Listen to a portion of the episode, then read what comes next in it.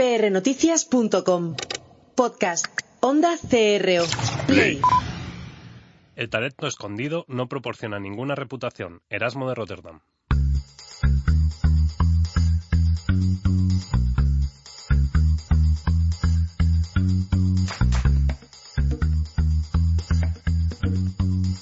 Pasión y talento. Con Gabriel Gómez. Pues bienvenidos a un programa más de Pasión y Talento y pensábamos que íbamos a tener el estudio lleno, creo que todavía cabe más gente. Tenemos la zona donde está Juanda con todos los técnicos abarrotada y nosotros aquí también estamos con, con toda la sala prácticamente llena y aún así, aún teniéndola llena, vamos a tener hoy conexiones telefónicas con, con gente muy importante. Eh, bueno, pues como os comenté hace unas semanas, eh, la búsqueda de empleo nos está afectando a todos y eso también lo estamos viendo en la respuesta que está teniendo en redes sociales eh, los programas y los podcasts. Eh, os quiero trasladar, eh, antes de nada, eh, la preocupación de una oyente que, bueno, pues hace unos días me, escribió y me mostraba un poco la molestia que sentía e indignación con los departamentos de recursos humanos y bueno, pues va- os leo literalmente el mensaje. Ella me decía, los recursos humanos no sirven para nada más que para desmotivar al candidato y solo se encuentra trabajo a través de contactos. Bueno, está bien, eh, ha tenido una mala experiencia a lo mejor eh, con, algunos departamentos de recursos humanos, pero vamos a intentar cambiar esa energía negativa, la vamos a cambiar en positiva y para ello tenemos a muchos profesionales, mucha gente que está dispuesta a aportar, aportar conocimiento y aportar experiencia y bueno, pues hoy aquí en el plató me acompaña eh, Cristóbal Fernández, director de comunicación de reclamando.com. Reclamador. Punto es. perdona, perdona, Cristóbal. Es que No, están está bien tan- porque es la oportunidad para repetirlo dos o tres veces. Así es como se queda, así es Reclamador.es. como se queda. Claro, claro. Eh, bienvenido, Karim González, ¿cómo estás? ¿Qué tal? Muy buenas. Y Jane del Tronco, ¿cómo estás? ¿Qué tal? Buenas tardes. Y al otro lado del teléfono tenemos a Maisy Chan- Sánchez, joder, cómo estoy hoy. Maisy Sánchez, eh, directora de atracción de talento de ADECO. A mí ya ese cargo, tengo que decir que por el nombre me encanta. Muy. Bienvenida, Maisy, ¿cómo estás? Muy bien, ¿y vosotros? Muy bien, aquí estamos. A ver si yo consigo que el programa vaya de corrido y, y no me vaya trabando, porque parece que hoy tengo la lengua de trapo. Eh, bueno, os tengo que.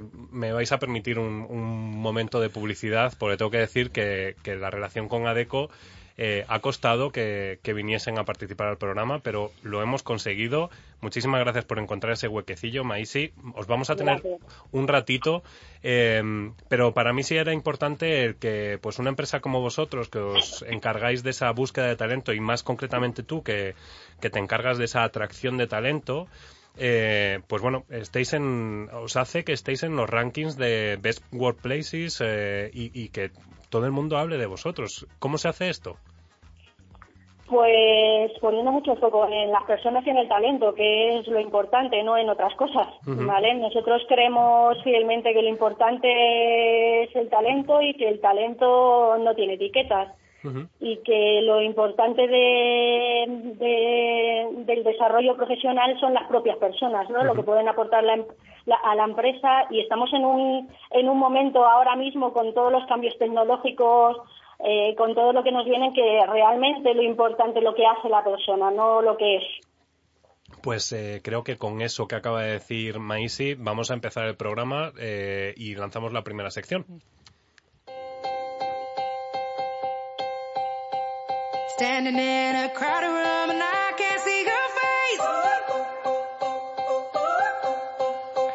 bueno, Karim, has visto que no cambiamos la melodía, te, te la sabes, ya Sí. te veo cantándola y Sí, todo. sí, sí, claro, claro. claro. Vale, fenomenal. Bueno, pues eh, atento porque luego tienes tu sección y hoy nos vas a hablar además de, de todo esto que estamos hablando durante estas semanas de empleo. Efectivamente. Vale, lo, lo vamos a dejar ahí para que los oyentes se queden a, a tu- a escuchar tu sección.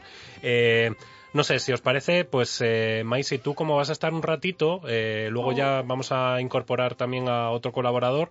Eh, no sé, danos un poco tu opinión. No sé si has oído el inicio que con el que abría, ¿no? Esa espe- mala experiencia que había tenido una, una oyente con los departamentos de recursos humanos y me gustaba mucho eso que decías, ¿no? Que al final eh, la base del triunfo que tenéis eh, en este caso en Adeco y en otras muchas empresas que han pasado por el, por los eh, micrófonos de pasión y talento es apostar por las personas, ¿no? Entonces, eh, ¿crees que hay departamentos de recursos humanos que aún les queda mucho por aprender? O eh, sí, o sea, es verdad que todavía todavía nos queda mucho por avanzar. Todavía trabajamos con etiquetas en nuestra cabeza y todavía nos ponemos barreras a la hora de, de decidir, a- decidir qué personas contratamos. Eh, pensamos en gente joven, pensamos en hombre, mujer, todavía, lamentablemente, todavía estamos en, es- en ese punto. Cuando, cuando tenemos mucho, cuando tienen que mucho que aportar las personas, pero es verdad que seguimos trabajando, todavía tenemos eh, departamentos que, que piensan que es mejor una persona joven que a lo mejor una persona con, con más edad o que va a aportar más cuando no es así, cuando la experiencia es eh, súper importante, cuando el expertise, las competencias que ha desarrollado, por ejemplo, una persona mayor de 45 años tiene mucho que decir, ¿no? Pero todavía estamos con esto. Es, es cierto y de hecho lo hemos tratado aquí en el programa, ese talento senior, ¿no? Que, que hay muchas veces que está desaprovechado y que, bueno, pues eh, con, con eso que estás comentando tú de las etiquetas, al final pues eh, se crea un bucle en el que pues ese talento se, se desaprovecha y se pierde.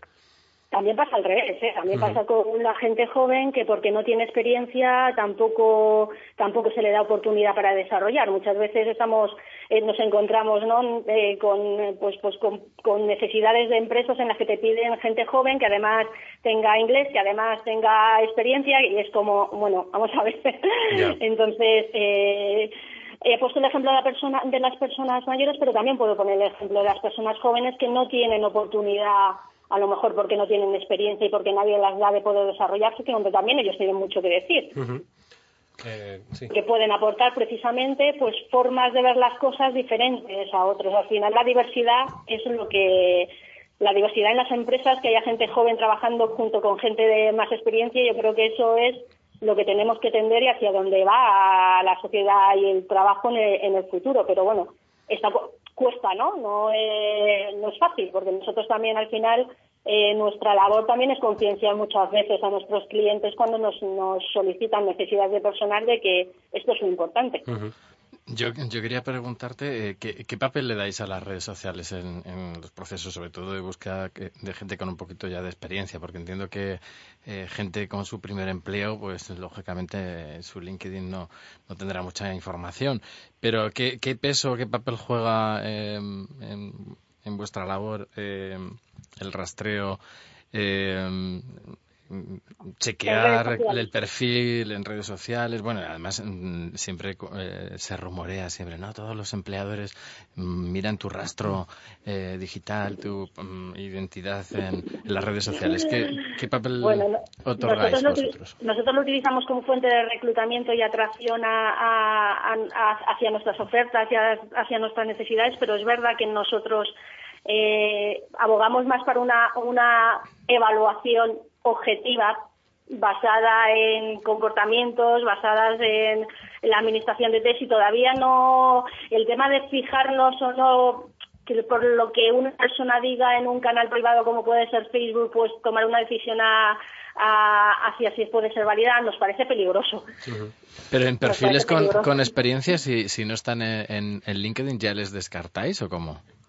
No, no, no tiene por qué. O sea, LinkedIn para nosotros es una fuente de reclutamiento más, como puede ser otras, como puede ser contactos con, o sea, mm, eh, o, eh, eh, o- ay, perdón, eh, job, eh, hay portales de empleo, por Sí. ejemplo, o simplemente gente que, que- que nos- llegan nuestras ofertas o, o contactos directamente, porque también nos pueden llegar mucha gente por contactos de, de compañeros nuevos, de nuestros o de nuestros propios trabajadores. Promoción Entonces, interna, ¿no?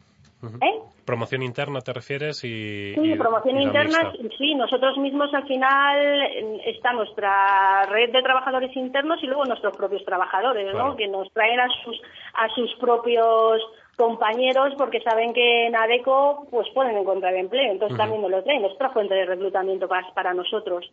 Estamos trabajando más las redes sociales como una fuente de reclutamiento más que como una fuente de información. Es verdad que LinkedIn te proporciona información, pero al final eh, tenemos que evaluar nosotros si esa persona realmente lo que dice en LinkedIn es así o no es así. Claro. Entonces, esto es lo- la- un poco la duda que hay con las, con las redes sociales. Cu- Cuidado con la información y hasta qué punto también puedes utilizar determinada información en una red social personal acerca de, de una persona. Nos parece Claro. peligroso. Bueno, yo, eh, yo casi que, que quería darle un poco la vuelta, ¿no? Eh, antes eh, decías que, que efectivamente eh, todavía se, se evalúa o se valora mucha, a muchos candidatos más por el, por el ser o el cúmulo de, de- de cosas de experiencia y de conocimientos que tiene que por lo que es capaz de hacer, ¿no? Cuando a fin de cuentas yo soy muy drástica en eso y digo, cuando trabajo con, con personas para temas de empleabilidad, les digo, mira, a ti te, a ti te van a contratar por lo que seas capaz de hacer, por eso es lo- Sí. por lo que te van a pagar un salario. Entonces piensa muy bien con todo eso que tienes, cómo con- puedes contribuir a, a que una empresa crezca, se desarrolle o alcance los objetivos que, que se ha propuesto, ¿no? En, en esa línea y ligándolo con, con esto último de, de- de las redes sociales y con, con lo que decíamos de candidatos jóvenes, ¿no? Que, que no, que no tienen experiencia. Y esta mañana justo me, me decía un, un par de alumnos, alumnos, ¿no? Me decían, ¿cómo compito yo con 22 años eh, sin experiencia eh, con, con alguien que tiene dos, tres años más que yo y que, y que tiene experiencia por una, una posición similar, ¿no? Yo siempre digo que, que todos, hemos, todos hemos tenido un momento en nuestra vida que no teníamos experiencia, ¿no? O sea, vamos a empezar por, a- por ahí, nadie nace sabiendo ni, ni teniendo un, un cúmulo de experiencia detrás. Eso por un lado. Pero sin embargo, yo una de las cosas que, que les digo es, Mira, si yo tengo dos candidatos, uno tiene un par de años de experiencia y tú no tienes experiencia, pero a mí me da por buscar en redes sociales y veo que tienes un blog y llevas un par de años, tres años, pues eh, eh, hablando de esto y veo que, que- que has aprendido y veo que compartes y veo, que te posicionas. Eh, o sea, si veo realmente que estás metido en esto que me estás contando y que te apasiona y que has desarrollado conocimientos y habilidades y conversas de determinada manera y has creado una comunidad, a mí me estás diciendo mucho más que que tengas dos años a lo mejor de experiencia, ¿no? Pero la experiencia también hay que hay, hay que pesarla, ¿no? Y, y- y- y evaluarla bien. Totalmente de acuerdo. O sea, al final también esto es un, es un valor que tienen ellos y que tienen que además que aprovechar y que a lo mejor no tiene otra, otra persona. Yo me refería más a las redes sociales en el aspecto no de, de- de buscar información acerca del candidato, más que lo que estás comentando, que lógicamente me Sí. parece De todas maneras, eh, va- de todas maneras, si os parece, para porque vamos a hacer dos especiales eh, en el que uno estará Eva Collado. Si queréis, podemos hablar de las redes sociales, búsqueda de empleo en redes sociales, pero vamos a seguir ese proceso que teníamos de estructura de los programas. Eh, me Justo poniendo- ahora que iba a hablar yo. Sí. Pero es- es que esto es increíble, ¿eh? Karim, ya, pero Karim, como Esto tú- es un drama. pero es que tú, no ti- tú tienes una sección específica. entonces- Bueno, y no nos te lo voy a decir todo en la sección, voy a apuntarme todo lo que tenía que decir para la sección. apuntando, sí, tú Vale. cógete un papelito. Que además te traes el iPad porque, claro, te has comprado el iPad nuevo, entonces... Bueno, tú no como- sabes el tiempo que me ha tardado a mí aprender Bueno. a, a- a poner el iPad vertical. Yo, esto he estado, pero días, ¿eh? Diciendo, ¿cómo se hace esto? Y ahora lo sé y voy aquí tan chulo poniéndolo en todos los lados que te puedo. A mí te fue, mi hija la que me enseñó. Es Bueno, lamentable. vamos a retomar el tema. anda. Eh, no, lo que sí que me gustaría es, eh, porque Maisy, si, si nos puedes ayudar en, en este sentido, eh, eh, mm, hemos tratado ya el tema de cómo se encuentra la persona en el momento del desempleo, las emociones, estuvimos hablando con Jorge Gelbenzu de Infoempleo. Eh, luego pasamos a la parte del currículum en papel, ¿no? Que, que decía la directora de comunicación de Infoempleo que el, el papel no ha muerto, al contrario, todavía se sigue utilizando y, bien utilizado está. Dimos las claves para, para hacer un buen currículum. Y hoy queríamos a lo mejor tratar más el punto ese de la entrevista de selección, es decir, una vez que ya hemos pasado por todas esas fases de eh, pues esas, esas fases previas, eh, tratar la entrevista de selección con, con, bueno, pues con una mirada un poco más profesional, que tú no a lo mejor nos puedas mm, dar alguna clave para que los oyentes en el momento de afrontar esa entrevista digan pues me tengo que hacer más tengo que hacer más hincapié en este en este sentido luego abordaremos con, con Guillem Recoloms que tenemos al otro lado del teléfono bienvenido Guillem Eh, Hola, ¿cómo estáis todos? abordaremos abordaremos el tema de cómo comunicarlo pero sí que es cierto que a lo mejor tú nos puedes dar alguna pauta y así también te dejamos que, que bueno pues Por puedas supuesto. Alguna habrá, alguna habrá. Eh, Sí, claro, por supuesto. Hombre, sobre todo para mí yo creo que es súper importante que, que se lo prepare, que, que- que tenga una fase de preparación importante la entrevista. Es decir, eh, que antes de ir a la empresa se informen de la, de la empresa, de lo que hacen, que se metan en su web, eh, que se metan en la parte de recursos humanos, los valores, que estudien muy bien eh, los requisitos del puesto de trabajo de cara a luego preparar las posibles preguntas que le pueden hacer. Eh, y además tienen que hacer un ejercicio importante de autoevaluación de cuáles son mis puntos fuertes y cuáles son eh, eh, las cosas que a lo mejor eh, eh, tengo más eh, débiles pero que puedo que, que- que- puedo solventar con otras cosas. Y eso es un poco lo que decía eh, nuestra compañera no de ostras yo no tengo experiencia pero pero me sé manejar bien en redes sociales tengo un blog etcétera etcétera. Entonces eh, tendríamos que ver un poco qué cosas pro qué, qué cosas tengo peor y cómo y cómo argumento lo pro y dejo un poco eh, eh, sin importancia los, las posibles dificultades que pueda encontrar. Entonces, eh, creo que eso es fundamental a la hora de, además, también tranquilizarse al afrontar una entrevista de trabajo, porque, bueno, es verdad que cuando llega Calmar detrás los- de un entrevistador, pues, pues bueno, siempre se tienen sus, sus nervios, ¿no? Calmar esos Pues- nervios, No ¿no? entrar drogado. Bueno, me voy a tomar tres, No, tres, claro. tres días de Claro. pan. Karim. claro. Anda que no hay Claro, gente que hace eso, y ¿eh? Cuanto más preparados están, más seguros están y además que yo creo que tienen que hacer incluso ejercicios de, con algún amigo que se hagan una autoentrevista porque esto es muy útil y que además, eh, bueno, pues que pongan ejemplos de comportamientos exitosos, que, que pongan en todas las, cosas positivas que y, y cosas negativas le van a, o sea, es decir, el, el entrevistador seguramente cuando vea el currículum, si ve ahí al que hay que hay algún punto en el currículum que ha habido una época en la que no ha habido actividad, pues también se tiene que preparar precisamente estas preguntas molestas que le puede hacer un, un entrevistador. Sí, que cuanto más atado tenga en ese sentido Todo, los tanto mejor. pros y contras como vale, fenomenal. Eh, Maisi, no te queremos robar más tiempo eh, y, y bueno, era esto un poco la- el acercamiento que queríamos tener con vosotros, pero estáis totalmente invitados a los próximos programas en los que hablemos sobre esa búsqueda en redes sociales, eh, incluso probablemente coincidáis con Jorge Gelbenzu, con el que colaboráis habitualmente con el portal Infoempleo. Eh, muchísimas gracias por la participación y, pues y cuando nada, queráis, encantados. fenomenal. Pues muchísimas gracias. Gracias, Maisi. Muchas gracias, hasta luego. Y bueno, eh, yo creo que, que aquí ahora vamos a hacer un pequeño corte. Eh, Jane quería hablar, pero hacemos un pequeño corte. Ya damos la entrada a Guillem y vamos a dejar que Karim hable porque creo que nos tiene que, que hacer que esto fluya un poco más. Cuéntanos, Karim. Sí, bueno, yo quiero... Pero espera, ¿quieres Ah, tu sintonía o no? Venga, ponla, ponla. Pues es la de felicidad. Vamos a ponerte la sintonía.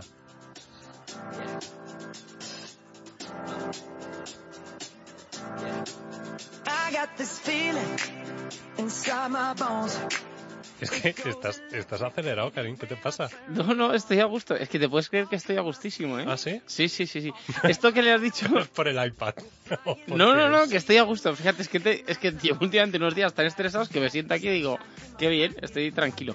Esto que le has dicho a Macy de no te robamos más tiempo, Mm. luego yo cuando vienen amigos a cenar. Ah, sí. Que le digo a mi mujer, vamos a acostarnos que esta gente querrá irse. Yo, yo Pues lo, sí. hago, yo lo hago en el networking.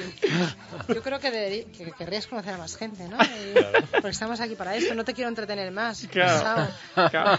Vamos, que lo has echado, que te quiero decir, lo has tratado de hacer bonito, pero... No, no, no, no, pero es que no podía estar más en el programa. Ah, vale, no, cier- No, no, o sea, ciertamente tenía era- muchos compromisos. Era, era una condición que era para su participación, que no podía estar mucho tiempo. Bueno, esto que habéis hablado, que a mí me parece muy bien, yo quiero hacer una apreciación, lo de, lo de la integración en el mercado laboral de gente más adulta, es que ahora la gente mayor no es como antes. Es que antes eh, las personas con 35 o 40 años eran señores y señoras. Pero es que ahora con 40 años, joder, están mejor que chavales de 25. No, o y sea, de 50. pues Con yo cua- jue- yo no, no, juego que- mucho que al pádel. Con 40 años tenemos a Guillem que cada mañana se pega unas panzadas a Ah, correr. pero de Guillén ya es de por demás. Pero yo te digo gente normal, gente No, normal. Yo, 40 años has dicho. Guille- Guille- Gracias. Guille- Guillem, que, que, que, que yo, que yo también ando por ahí, o sea que... pero fíjate, yo juego al pádel un o sea, el montón, único ¿eh? millennial soy yo. Venga, venga. Mira, Va a ser que sí. Yo, yo creo que sí. Yo juego al pádel un montón. Me pegan una paliza. Señores de 50 y pico años, pero que no te puedes imaginar, ¿eh? Chavales, chavales de 50 Bueno, eso, pico. chavales. Que a- antes había lo de viejóvenes, ahora hay... ¿Cómo sería al revés? Ahí lanzo el reto, ¿eh? Porque viejóvenes, pero... Karim, te quedas sin... Bueno, venga, va. Voy a contar. Habéis estado hablando mucho de trabajo, pero ha sido un poco tostón, yo francamente. Entonces voy a deciros cuáles son los trabajos más extraños, un ranking de los 10 trabajos más extraños. Inspector de patatas fritas. Esto es uno de los trabajos más raros del mundo y de los más deseados. Tú fíjate esto, qué maravilla. Segundo, ondeador de banderas. Esto lo han hecho en, en- un hotel en Jaipur, un señor que le contrataban solamente para ondear banderas. ¿Cómo, se puede tirar el dinero de una manera más absurda? Bien. Catador de golosinas. Eh, o sea, un tío que solo se dedica a probar, oler golosinas y helados. Y ponerse hasta arriba eh, eh, viendo helados. Fíjate que tiene que estar gordo como una boroña este señor. Otro que me ha llamado mucho la atención, paseador de patos. Esto es en un hotel de Memphis. Durante. no, puedo hablar y mirar la foto, ¿eh, Gabriel? Durante. Dos veces al día, durante 50 años, este señor ha estado paseando patos. No sabemos cuánto se le ha muerto, pero ha estado paseando patos. Tirador de dados, también, en el casino de Las Vegas. Recogedor de pelotas de golf bajo el agua. O sea, en serio, un tío que se ha sacado el, el Open Paddy, que es eh, instructor de buceo y que se encarga de coger de los lagos las pelotas de golf que se caen. Testeador de olores. Básicamente este, este señor se dedica a oler los sobacos de las personas para, para ver los, los, los desodorantes. Eh, probador de toboganes. Bueno, esto es mi trabajo soñado, no me digas tú. Probador de toboganes en parques acuáticos y en, y en todo tipo de, de parques de ocio. Luego, afilador de lápices. ¿Qué me decís de esto? Que esto es, es- es real. Eh, humorista estadounidense David Rees es una de las pocas personas que su trabajo es afilador de lápices. Y luego probador de camas de lujo. No sabemos hasta qué punto te la dejan probar, ¿vale? Y luego a esto he añadido en la lista tres que a mí me llaman la atención de toda la vida, que es el de mamporrero, sabéis, eh, el, el mamporrero, que es el, el hombre encargado de dirigir el miembro del caballo en el acto de la generación. Ya estáis, estás asustado, Gabriel, de que te lo iba a poner en mis palabras. No, lo he hecho en palabras de Wikipedia, ¿vale? Y em, luego está el catador de comida, que de comida envenenada, el probador de veneno de toda la vida, que todavía hay algún probador de veneno. Y luego el sesador de pollos. Que Eso esta te iba a gente... preguntar, sí, sí, porque esa es súper famosa, la de sexador de pollo. Eh, Efectivamente, y además esta gente cobra 55.000 euros anuales, o sea, más de 4.500 pavos al mes. por lo, lo- ¿En qué consiste? Eh, están 12 horas analizando el ano de los pollos. O sea, y por eso te pagan 45.000 No, no, euros. No, es, no es, o sea, de un pollo no, de muchos. De muchos, claro. Es- uno solo. Eh, eh, sería, claro, sería terrible. Bueno, seguimos el ranking que me coméis la sección. Eh, trabajos mejor pagados. Asesor financiero está entre 60 y 80 mil euros, ¿vale? Radiólogo, 70 mil euros. Juez, em- suelen empezar por 50 mil euros, pero llegan hasta 100 mil. Eh, director general de una empresa media, 136 mil euros. Oye, no está mal tampoco. Piloto. Bueno, aquí hay un rango grande, pues por ejemplo, de una supercompañía tipo Iberia de estos que llevan toda la vida, pueden llegar a cobrar hasta 200.000 euros. Y una tipo Ryanair, pues 40.000, por ejemplo. ¿eh? Estás aquí hablando La con tu seguridad. monólogo, ¿no? Eh, claro, no, no, pero es que esto es verdad. Notario, 150.000 pavazos al año. y aparte estos son, eh, nada, estos hacen poquito. Se lesionan el dedo como mucho o el hombro, ¿eh? Eh, Rajoy era registrador No, de la no, propiedad. efectivamente, a ese voy, ya me estás comiendo la sección. Registrador de la propiedad, Lo que tiene cuando me dejas el guion. en torno a 600.000 euros. Y fíjate que este eh, eh, Mariano lo que tiene es la plaza eh, reservada, es decir, si Es- Mari- Ha pedido una excedencia, ¿no? Sí, sí, Mariano, cuando efectivamente cuando deje de ser sí, sí, en palabra, ¿Has ¿eh? dicho 600.000? Sí, sí, sí. O sea, Mariano no le va a Me faltar tengo que reinventar otra vez, Guillem. O sea, es que Mariano Pues no, no necesita ni, co- ni, ni robar, porque es que fíjate ya te- con esta plaza. Es el único que se salva. Efectivamente. Con-. Controlador de... Guillén, te has equivocado. Eh, controlador aéreo. reinventémonos. Control- eh, ca- callar, hombre. ¿Vosotros veis que a Gandhi le interrumpan cuando habla o a Buda? No, pues no me interrumpáis a mí. Eh, controlador aéreo, salario medio 350.000 euros. Este es el colectivo más querido, ¿eh? el de controlador aéreo. Y luego agente futbolista, que esto cobran un 10% de lo que cobra el futbolista. Es decir, Una pues, pasta. Una pasta de un tipo como Ronaldo, imagínate. Trabajos peor pagados. Esto es peor pagados y luego además con más índice de riesgo. Eh, pescadores, en torno a 25.000 euros eh, al año. Tengo que decir que es una media mundial. Ah, vale. Porque claro, vosotros vais a decir, bueno, claro, esto en España son fortunas. Yo te digo una media mundial, ¿vale? Trabajador forestal, eh, 25.000 euros. Y además tiene un, un índice de mortalidad terrible. Los percebeiros tienen un índice mayor que el de pescadores y fíjate que no estará porque como se, se Sí. hace solo en España, pero Sí. el percebeiro es súper peligroso la Ah, sí. profesión. sí. No, no sabía, no sabía, fíjate. Lo que no sé es cuánto cobran. Qué ¿eh? muerte más tonta también, ¿no? Cogiendo un percebe, o sea, me parece una cosa también porque tú- querríamos una manera un poco más, más digna de morir. Bien, eh, mineros, 30.000. Agricultores, 14.000. También es verdad que los agricultores necesitan menos. ¿eh? Quiero decir, ellos cultivan tal, tampoco tienen tanta, tanta necesidad. Techadores, 27.000. Taxistas, 17.000. ¿Eh? Fíjate, depende de estos también, depende de lo que trabajen. Pero claro, con 17.000 euros, ¿dónde vas? Así están de quemados todo el día. Camioneros, 26.000. Y en último lugar de esta lista, los peor remunerados, está el de colaborador de programa de radio que tiene un sueldo de cero. El de ¿Eh? pasión y Es- ese es el... Es el de pasión y talento. Efectivamente, este, digamos, es el peor. Y luego tengo... ¿Tengo tiempo, ¿Tengo tiempo de sección todavía no, o te no? lo acabas de comer tú Ah, solo. Vale, bueno, pues venga, otro día os digo, os digo más. Vale, ¿Vale? pues eh, yo creo que ahora sí nos vamos a, después de esto, ya, el agua te lo voy a cobrar a partir de ahora, como colaborador. publicidad. Vamos a Guillén, ver. Guillén, ¿a ti te cobran, te, te cobran la llamada? O sea, ¿te llaman a cobro revertido? ¿Os, os acordáis de eso? Qué antiguo es eso, ¿eh? Lo de cobro revertido. No, es que el programa lo grabamos por la noche. Para Porque es más barato. Pero, Bueno, pues vamos a seguir con el tema del trabajo, que, que es un tema un poco más serio.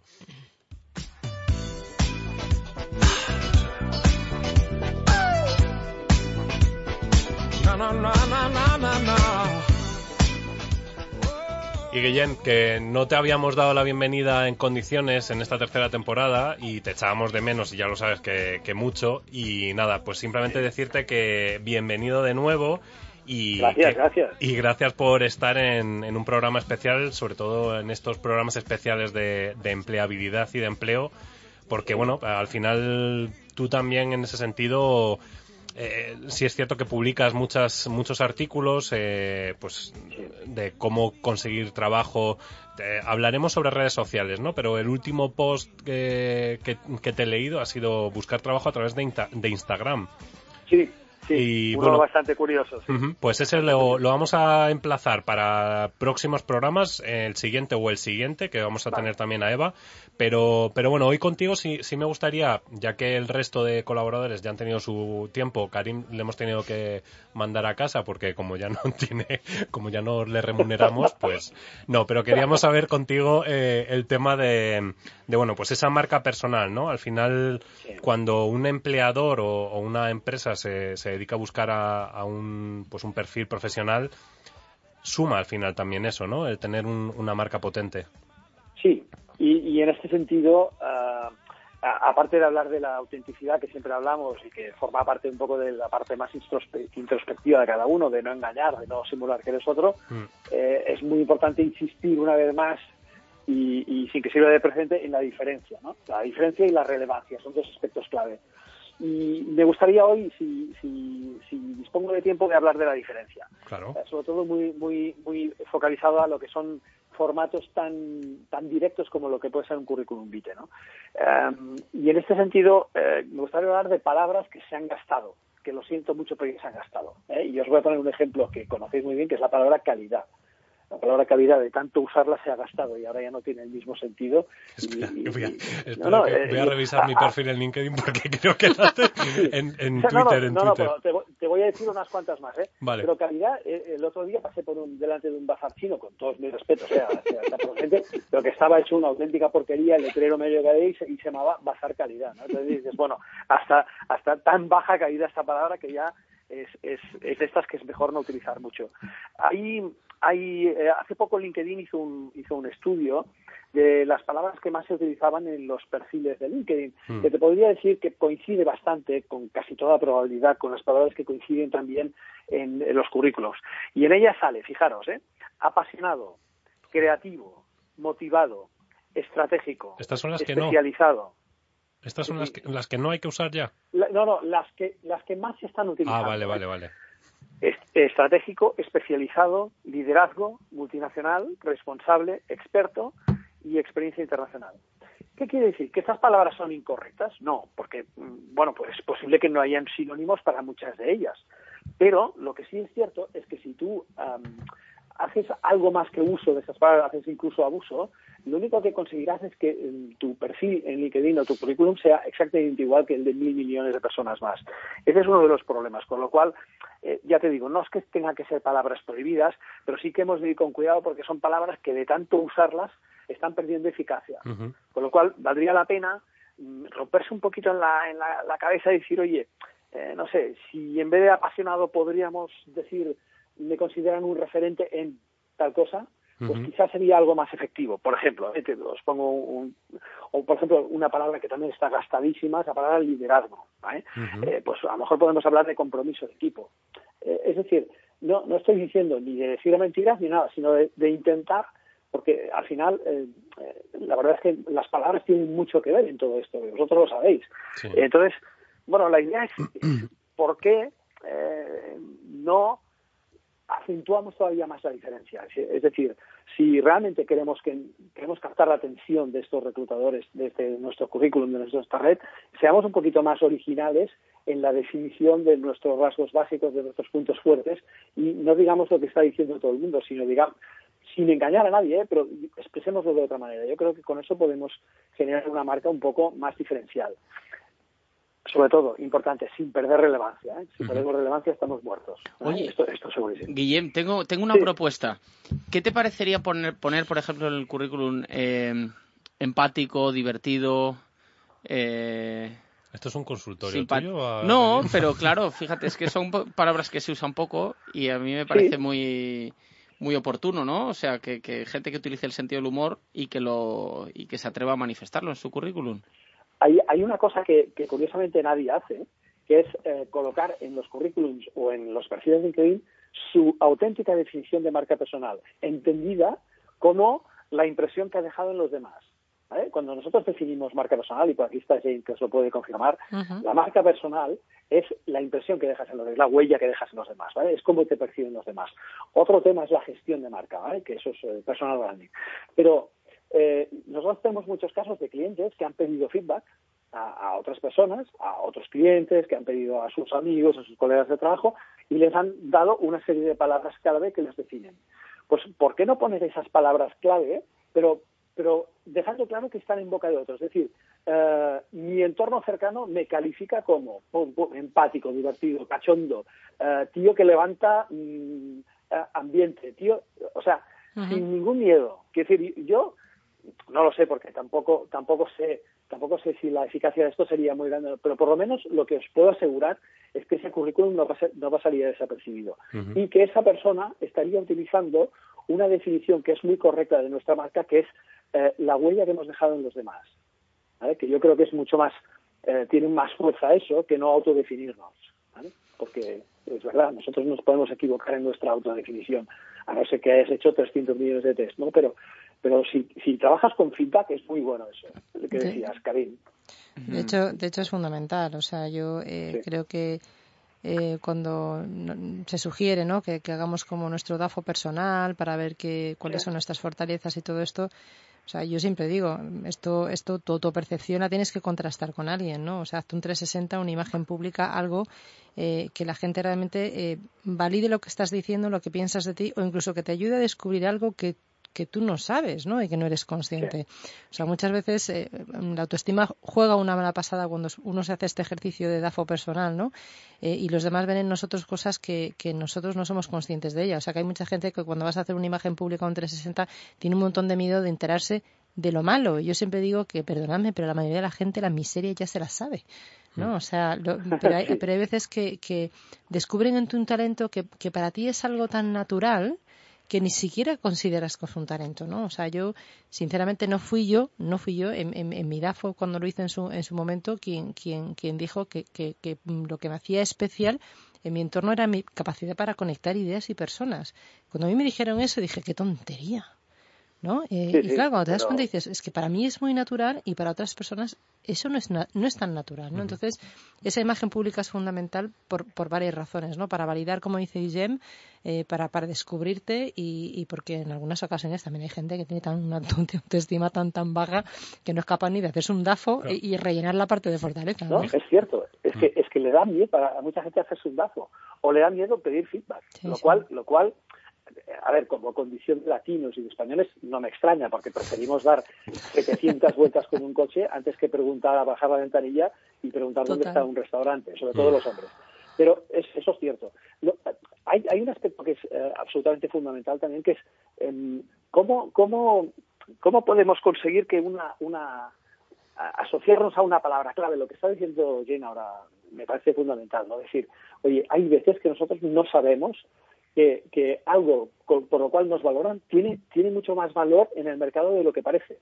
¿sabes? Es decir, esta idea de conectar ideas y personas, o, o es igual, aunque seas una conectora de personas, es que hay muy poca gente que lo haga. ¿vale? Entonces, otro, otro error que solemos cometer es no darle valor, no ponerlo en una escala de valor, este tipo de cosas que luego resulta que tienen mucho valor, porque resulta que te van a llamar y te van a pagar, es decir, relevancia, por esto. ¿vale? Eh, que sí que es, bueno, es, es algo en lo que creo que valdría la pena reflexionar un poquito, hacer, pedir muchísimo feedback cada vez más, todo el que podamos, y ser lo max- el máximo creativo posible en nuestra decisión. No sé si recordáis que hace poquito apareció un currículum de errores por parte de un profesor universitario inglés. Es, eh, fue, fue, fue bueno, una cosa bastante sonada. Un tío que publicó el currículum de sus errores.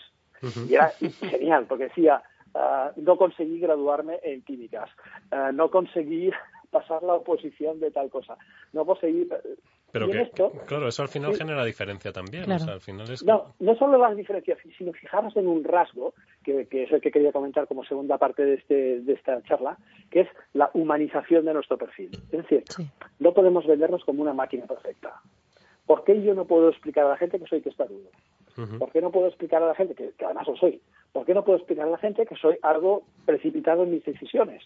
Cosa que intento, al ser consciente, intento mejorar, por supuesto. Eso, eh, ya, ya he aprendido a contar a 10 antes de poner un tweet y estas cosas. Pero, pero, ¿por qué no? ¿Por qué no podemos decir aquellas cosas que nos humanizan?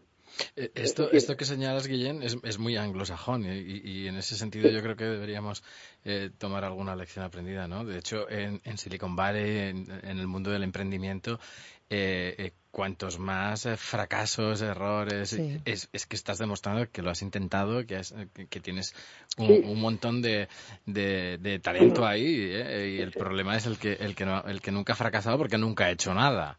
Claro, ¿no? y además no solamente es eso, es que precisamente eh, lo, lo que conecta con otro no es mm, solo tus virtudes, ¿no? O sea, muchas veces lo que te hace conectar con otra persona es precisamente el, el- el- el mostrar que tú también te equivocas y que también tienes áreas de mejora, ¿no? O sea, eh, a mí me gusta, por ejemplo, en el, en el mundo anglosajón, como, como decía Cristóbal, aquí en España, le- para, para ser un presidente, un director general, no sé, alguien así como muy importante, pues te preguntan por todos los logros que has tenido, ¿no? Y en Estados Unidos lo que te preguntan es eh, cuántas veces te has equivocado, en qué te has equivocado y qué has aprendido, porque eso al final lo que lo que Esa es- superación, claro, ¿no? lo que está declarando es el ánimo de superación, de aprendizaje y tu capacidad de resiliencia, que en alguien así tan importante como un director general tiene que ser fundamental, ¿no? Bueno, cap- eh, la capacidad de resiliencia es la que tiene Donald Trump, no, no es por meter política, ¿no? Que, que ha dicho Que- que, que que no- si pierde las Que elecciones no tenemos a qué ver. no va a aceptar el resultado, está, está bien.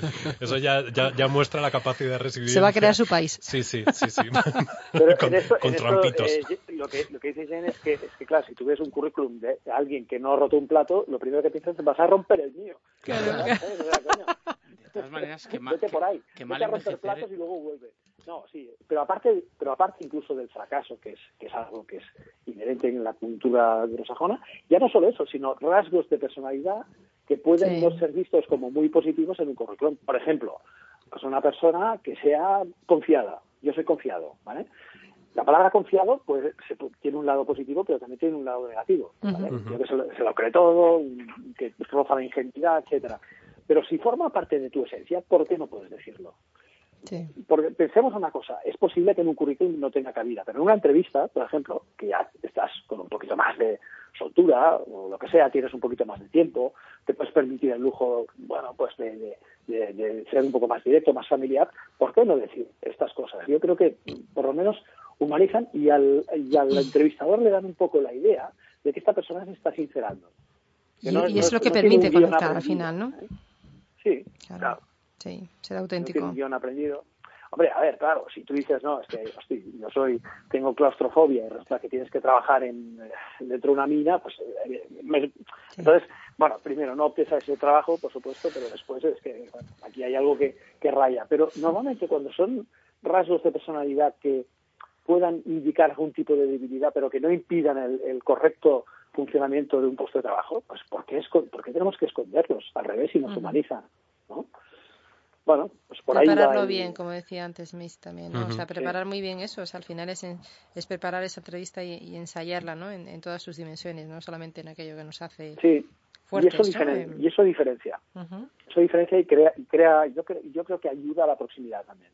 Fijaros, yo os, os quiero hacer una pregunta y es eh, sin, sin maldad, ¿eh? pero eh, claro, eh, nos movemos y esto lo he hablado con alguna profesional de, pues con Nuria del Alba, ¿no? que hace poquito estuve hablando con ella y, y claro, hablando con ella decía, ¿está, ¿está realmente preparado el mercado laboral para esto que vosotros, porque está muy bien que lo, que lo lancemos aquí a través de las ondas, a través de los podcasts y que un poco que luchemos todos eh, en este mismo bando, ¿no? Eh, lo que siempre digo de la, hagamos de la utopía una realidad. Está muy bien que luchemos de eso, pero luego también tenemos que ser conscientes de cuál es la realidad en el mercado laboral. Es decir, un entrevistador eh, aceptaría el que se desnudase el entrevistado hasta ese punto de mostrar sus trapos sucios, y bueno, podemos llamar trapos sucios, o sus debilidades, ¿no? En este caso. Oye, a ver, yo, yo creo que hay que, des- que desnudarse, pero con, con, con criterio, ¿no? ¿Vale? O sea, un poco lo que ha dicho, lo que ha dicho Guillem, no voy a, no voy a contar algo que, que vaya en contra de poder ser reclutado porque eso es Ujú. imper- interesante o importante, aunque de entrada si te están pidiendo algo que no tienes, ¿para qué te vas a chocar con la pared? O sea, no tiene mucho, no mucho sentido, ¿no? Pero yo diría que sí, o sea, yo creo que al final Guillem hablaba de la diferenciación y hoy en día es muy difícil diferenciarse, o sea, hoy en día si te quieres diferenciar por por, por conocimientos, eh, por educación, por formación, por experiencia. eh, es que es muy complicado. Entonces, al final, cuando, cuando tú le preguntas a, a los candidatos por qué crees que se inclina la, balanza- la balanza, ¿no? Porque mm, vale, haces una pregunta a Headhunters y te dicen, es que ya de entrada el 80% de los currículums que me llegan cumplen con el perfil. Entonces, ¿cómo seleccionas si el 80% de los currículums que me lleguen ya, ya cumplen con el perfil? Y al final lo que inclina la balanza es algo personal. O sea, y Ese- ese, ese feeling, claro, ¿no? o sea, es, es, feeling. es- es esa capacidad incluso de lo que dice Guillem, ¿no? De, de- de reconocer, jolín, que, eres humano, que tienes fortalezas, pero también tienes áreas de desarrollo, tienes sentido del humor, ¿no? Como, como, como Karim, y es lo que te hace ser una persona diferente. Es decir, no solamente vas a hacer bien el trabajo, que lo espero con ese perfil, sino que además vas a ser alguien que mole en mi equipo, ¿no? Que eso también es importante. A mí una vez me eligieron para una, para una especie de intervención en una universidad que además era pagada, etcétera, solo por la tontería de que yo tenía un eslogan personal. O sea, solo por esto. Y, y siempre me pregunto, ¿pero tan difícil será tener un eslogan personal? Algo que, un eslogan de marca propio. Y, y me dijeron, sí, mira, te hemos elegido por esto porque nos ha hecho eh, particular gracia ver que una persona tuviera un eslogan. Y yo, pues mira, pues eh, pensar que somos marcas exactamente igual. Lo que pasa es que nosotros somos marcas personales y luego están las corporativas. Pero. Así que cualquier elemento de estos puede suponer a veces la diferencia. Yo siempre digo, entre Ana y Elena, que han estudiado lo mismo, han tenido trayectorias profesionales distintas, imagínate que tú las tienes a las dos, tienes los currículums y, y las dos encima corren eh, triatlón. Pero una no lo dice y la otra lo dice. Yo te pregunto, ¿a cuál vas a elegir? Claro. Yo, yo creo que elegirás a la que, a la que corre triatlón, a la que ha dicho que corre triatlón. ¿Por qué? Porque te está manifestando una serie de cosas sin decirlas muy grandes. Te está, te está hablando de cultura del esfuerzo, te está hablando de disciplina, te está hablando de mu- Sí. muchísimas cosas que Claro. en el otro perfil no están escritas, aunque la otra también lo, lo, lo esté practicando. Es decir, Mm. ya no solo es el desnudarse, sino es el algunas cosas que las tenemos y es- de esto de esto también sabe muchísimo eh, Jane, eh, en la famosa ventana de O'Hare este área secreta que tenemos cada uno de nosotros no que cosas que no nos atrevemos a decir porque pensamos que no aportan hay que sacarlas hay que soltar lastre de vez en cuando porque resulta que si tú yo yo qué sé eres aficionado a, a, no sé a la coleccio- coleccionismo de sellos para determinado tipo de trabajo eso puede ser la diferencia entre un currículum y otro.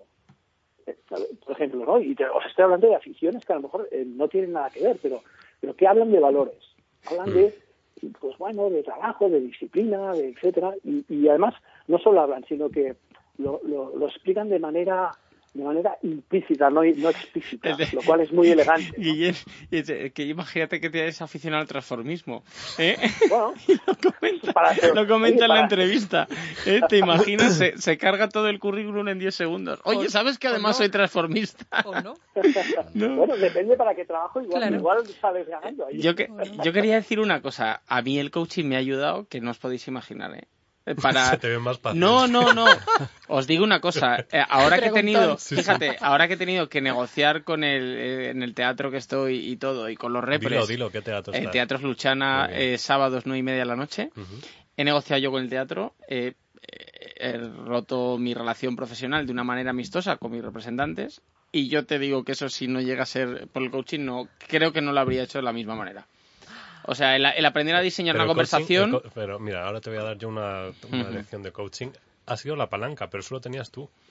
Bueno, vale, está muy bien. la Pero qué bonito te ha quedado. Sí. Qué bonito te ha quedado. y no soy coach. Porque el coach no hace nada, solo descubre, ¿no? Es que pobre, yo no sé qué será peor, si, si estar, Soy el maestro si libre. meterse en la secta o ser amigos de los de la secta, Sí, porque no si no, no sé lo que Sí, porque yo creo que el que es amigo de la secta acaba loco. O sea, te lo, te lo digo. Oye, pero te lo digo de verdad, ¿eh? A, a mí el plantearme decir, uy, ¿cómo digo esto? ¿Cómo digo esto otro? A mí, bueno, me ayuda una barbaridad. Preparación, preparación, Sí. preparación, ¿no? Hay Sí, un montón es- de frases ahí ilustres que a mí cuando hablamos de esto siempre me vienen a la cabeza, ¿no? Que no hay mejor intervención que la que está sabiamente preparada, o no hay mejor improvisación que la que Y está eso se preparada. ensaya. Oye, ¿qué le, Claro, qué- hay que qué le vas a decir? Que, pues mira, le voy a decir esto y esto y esto. Y lo repites. Oye, ¿y cómo lo dirías? Y, joder, pues al final, Y Carlos... si me dice esto, pues Claro. yo diría aquello. Si ya lo has dicho una vez, Definir una planificación estratégica. A mí, a mí ¿no? lo que me hace mucha gracia es la cara que ponen algunos candidatos, ¿no? Y, y algunos alumnos, en mi caso, cuando yo les digo que se tienen que preparar, que tienen que ensayar su elevator pitch, que lo tienen que hacer delante del espejo con más gente, que cuantas más veces lo hagan, más natural les va a salir y les cuesta, ¿no? Y dicen que no, que no va a ser así. Digo, pero vamos a ver, tú cuando vas a ligar te lo preparas, ¿no? Y claro, se te quedas viendo y dice, es que no tiene nada que ver. Digo, perdón, esto es ligar. Es de otra manera, o sea, tu objetivo es otro, es profesional, pero al final es influir. Y ligar es influir, ¿no? Pero se quedan así con la cara de prepararme en ensayarlo, no me va a salir natural, ¿no? Eh, Pero eso además lo hemos escuchado con, con Jorge Gelbenzu, con Coral, con todos los que habéis pasado por el programa. Siempre el tema de la formación, el desarrollo, el no parar, el, el- lo decía Ginés también. Joder, pues si yo ahora pudiese echar marcha atrás, pues tendría, estaría escribiendo en un blog, estaría haciendo fotos, estaría tal. Esa preparación al final te suma, te suma y te, te aporta muchísima experiencia. Es decir, ahora tú lo, lo mismo lo acabas de decir, Karim. Gracias al coaching he podido hacer esto pero porque para ti es una experiencia, ha sido un aprendizaje durante un año, durante X meses que has estado ahí y, y con el trabajo que has hecho, tanto interior como exterior, porque ahora mm, te dedicas a hacer sesiones de coaching, vas aprendiendo y cada coachee que tú tengas te va a aportar muchísimo contenido también. Vas a, a estar viéndolo desde otra perspectiva. Estoy hoy como si fuese un Está- poco estás cura, elevado, ¿no? ¿eh? Estás elevado. sí, sí, estoy aquí como- Baja, baja. entonces, bueno, eh, importante lo que, lo que ha comentado Guillén, hay que diferenciarse, diferenciarse en, en esas palabras, en, habrá palabras clave que, ya lo trataremos en, en esas redes sociales, pero bueno, también en el currículum y, y a lo mejor incluso en la entrevista personal esta que hablamos, y aquí entra un poco también en juego la comunicación, ¿no? Eh, no es lo mismo comunicar eh, con un mensaje claro, directo, pero con algo que sepas que a la otra persona le estás tocando el corazón o el estómago y no tanto la cabeza, eh, pues eh, como decía James, ¿no? Enamorar a ese, entrevistador o esa persona que, que te puede dar paso a una siguiente fase en, en, en esa fase, en ese proceso de reclutamiento. Claro, porque como decía Jane, no se trata de, de comunicación sin más, se trata de comunicación persuasiva. Hay una intencionalidad, hay un objetivo eh, y en una entrevista la hay claramente. Entonces no se trata simplemente de una comunicación interpersonal sin más consecuencias, sino que se trata de una comunicación intencional Total. Comunicación persuasiva. Y ahí hay una serie de, de, de técnicas que están desarrolladas y que pueden ayudarnos precisamente a ser más eficaces en, eh, en, en este ámbito también de, de la selección ¿eh? que estamos hablando hoy en el programa. Pues Eso, lo- eso lo podemos poner en un programa. Técnicas de comunicación persuasiva para... ¿no? Bueno, pues eh, como, esto, como estos programas son de papel y lápiz y tienen que ir apuntándose los oyentes Apunta, también, apunta. ahora hay que buscarse en, en Google, se coge eh, comunicación persuasiva, haremos un específico de comunicación persuasiva y mm, también os quería comentar otra cosa y es, hay veces que pasa el tema de la comunicación no verbal, eh, ha habido, eh, por experiencia, he tenido muchos eh, profesores que me decían, no te cruces de brazos cuando estés en la entrevista, eh, no cruces las piernas, al final todo esto influye, no influye, porque claro, si yo estoy cómodo, no de brazos cruzados, evidentemente, con una actitud de me da igual lo que me está diciendo la persona que tengo enfrente, pero tampoco es estar tan obsesionado con cuál es mi Yo postura. tengo una teoría sobre eso que normalmente me han reconocido los reclutadores que es verdad. Mira, si se van a fijar en tus piernas, si se van a fijar en cómo tienes las manos, No eso interesas. quiere decir que no, no, no te están mirando los ojos ni te están escuchando. Entonces, hay un problema con el mensaje. Lo primero de todo, hay un problema con el mensaje. Entonces, eh, trabaja el mensaje y la convicción, lo que decía Jane, la persuasión de este mensaje. O sea, trabaja a fondo, créetelo. Haz que la otra persona no deje de mirarte ni un segundo en los ojos.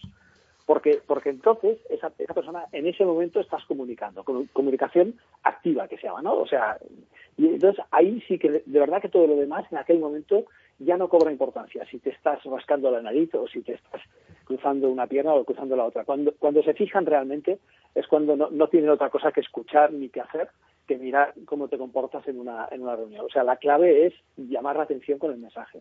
Que es difícil, ¿eh? Pero, pero no imposible. Yo de- creo que de esto tienes tú mucho que hablar, Karim, porque tú cuando estás delante del público tienes que conseguir que todo el mundo te esté con el foco puesto en ti, en, ti, en, en lo que dices. Bueno, eh, sí, eso intento. Fíjate, justo ahora estaba pensando más que en, en mí, estaba pensando en un amigo que tengo que es hipnotizador. Eh, que ayuda a dejar de fumar y que y, y estoy seguro que hay nombre, di el nombre. eh, bueno Jorge Astiaro Bueno, Jorge, Pero- Astiaro, porque la gente, claro, la gente Claro. luego pregunta, oye, ¿quién es el hipnotizador y tal? Jorge Claro. Astiario, que tiene eh, funciones en Madrid también y es súper interesante. Eh, sí, es muy interesante y, a- y aparte trabaja, hace también, bueno, sesiones personales y tal. Y, y estoy seguro que podría ser una ayuda para, para mucha gente, ¿no? Que se quiere preparar, que se quiere preparar este tipo de cosas. Nada, estaba justo pensando en eso. En Jorge Astiaro. En Jorge Estiero y en que se me ha acabado la sesión de estacionamiento. Igual que a mí. Esa, esa que no te pagamos. Es verdad. Apunta, cariño, apunta. Efectivamente. Bueno, pues esto ha sido una bonita manera de dar por finalizado este programa. Karim, muchas, muchas gracias. Mira, Juan nos está partiendo de risa. Es que me alegra. Fíjate lo que tengo que hacer para sacar una sonrisa. Claro, ¿eh? sí, sí, sí, sí. Te, te lo trabajas muy bien. Esto estaba dentro del... Ah, no, el iPad lo tienes ya cerrado. Sí, Vale, sí, sí. fenomenal. Pues nada, muchísimas gracias, Karim, por haber estado con nosotros. Jane, muchísimas gracias. Gracias. Cristóbal, gracias. Gracias. Cristóbal, eh, esto, Guillem, perdona. eh, muchísimas gracias por estar de nuevo con nosotros y te esperamos en los siguientes programas. Sabes que Un esta es tu casa. como siempre. Muchísimas Un gracias. abrazos a todos. Un abrazo fuerte, un Un chao. abrazo. Bueno, y Juanda, sí, ya cortamos, eh, pero antes déjame que diga mi pequeña frase para darle a esto un poco un final feliz, ¿no? Como, como se dice. Eh, yo lo único que espero es que la chica que me escribió por redes sociales y que tenía un poco esa reticencia de los departamentos humanos haya cambiado un poco su opinión. Sí que es cierto que no hemos traído a nadie recursos humanos. ADECO sí que es un referente dentro de esa ayuda en búsqueda de empleo, es una plataforma igual que Infoempleo. Y bueno, sí que es cierto que ellos aconsejan, acompañan y bueno, también ellos se encargan de ayudar a esos departamentos de recursos humanos. Jane, eh, en Isabia también lo hacemos. eh, es nuestro público objetivo al final y esos directivos de recursos humanos tienen muchas ganas de cambiar, de hacer las cosas bien y, mejorar cada día. Es importante eso. Em, bueno, sí que es cierto que me preocupa y me preocupa mucho el que haya personas en puestos de trabajo que, pues bueno, pues que no, no se lo, no disfruten con lo que hacen. Es cierto que a tal y como está el panorama tenemos que intentar buscar la manera de disfrutar y siempre lo hemos dicho, hay que buscar ese punto de decir esto me divierte, esto me entretiene y voy contento a trabajar. Eh, las amarguras, eh, decía la canción, ¿no? Las amarguras no son amargas cuando las canta Chabela Vargas. Pues eh, hay que intentar dejar esas amarguras fuera de la oficina y sobre todo cuando se está trabajando con personas y con el futuro de muchas personas y de empresas. Entiendo que los responsables de recursos humanos recibáis muchas candidaturas, pero pensad que con un pequeño gesto, un email, una llamada, podéis hacer eso que nosotros siempre decimos con pequeños gestos haremos de la utopía una realidad.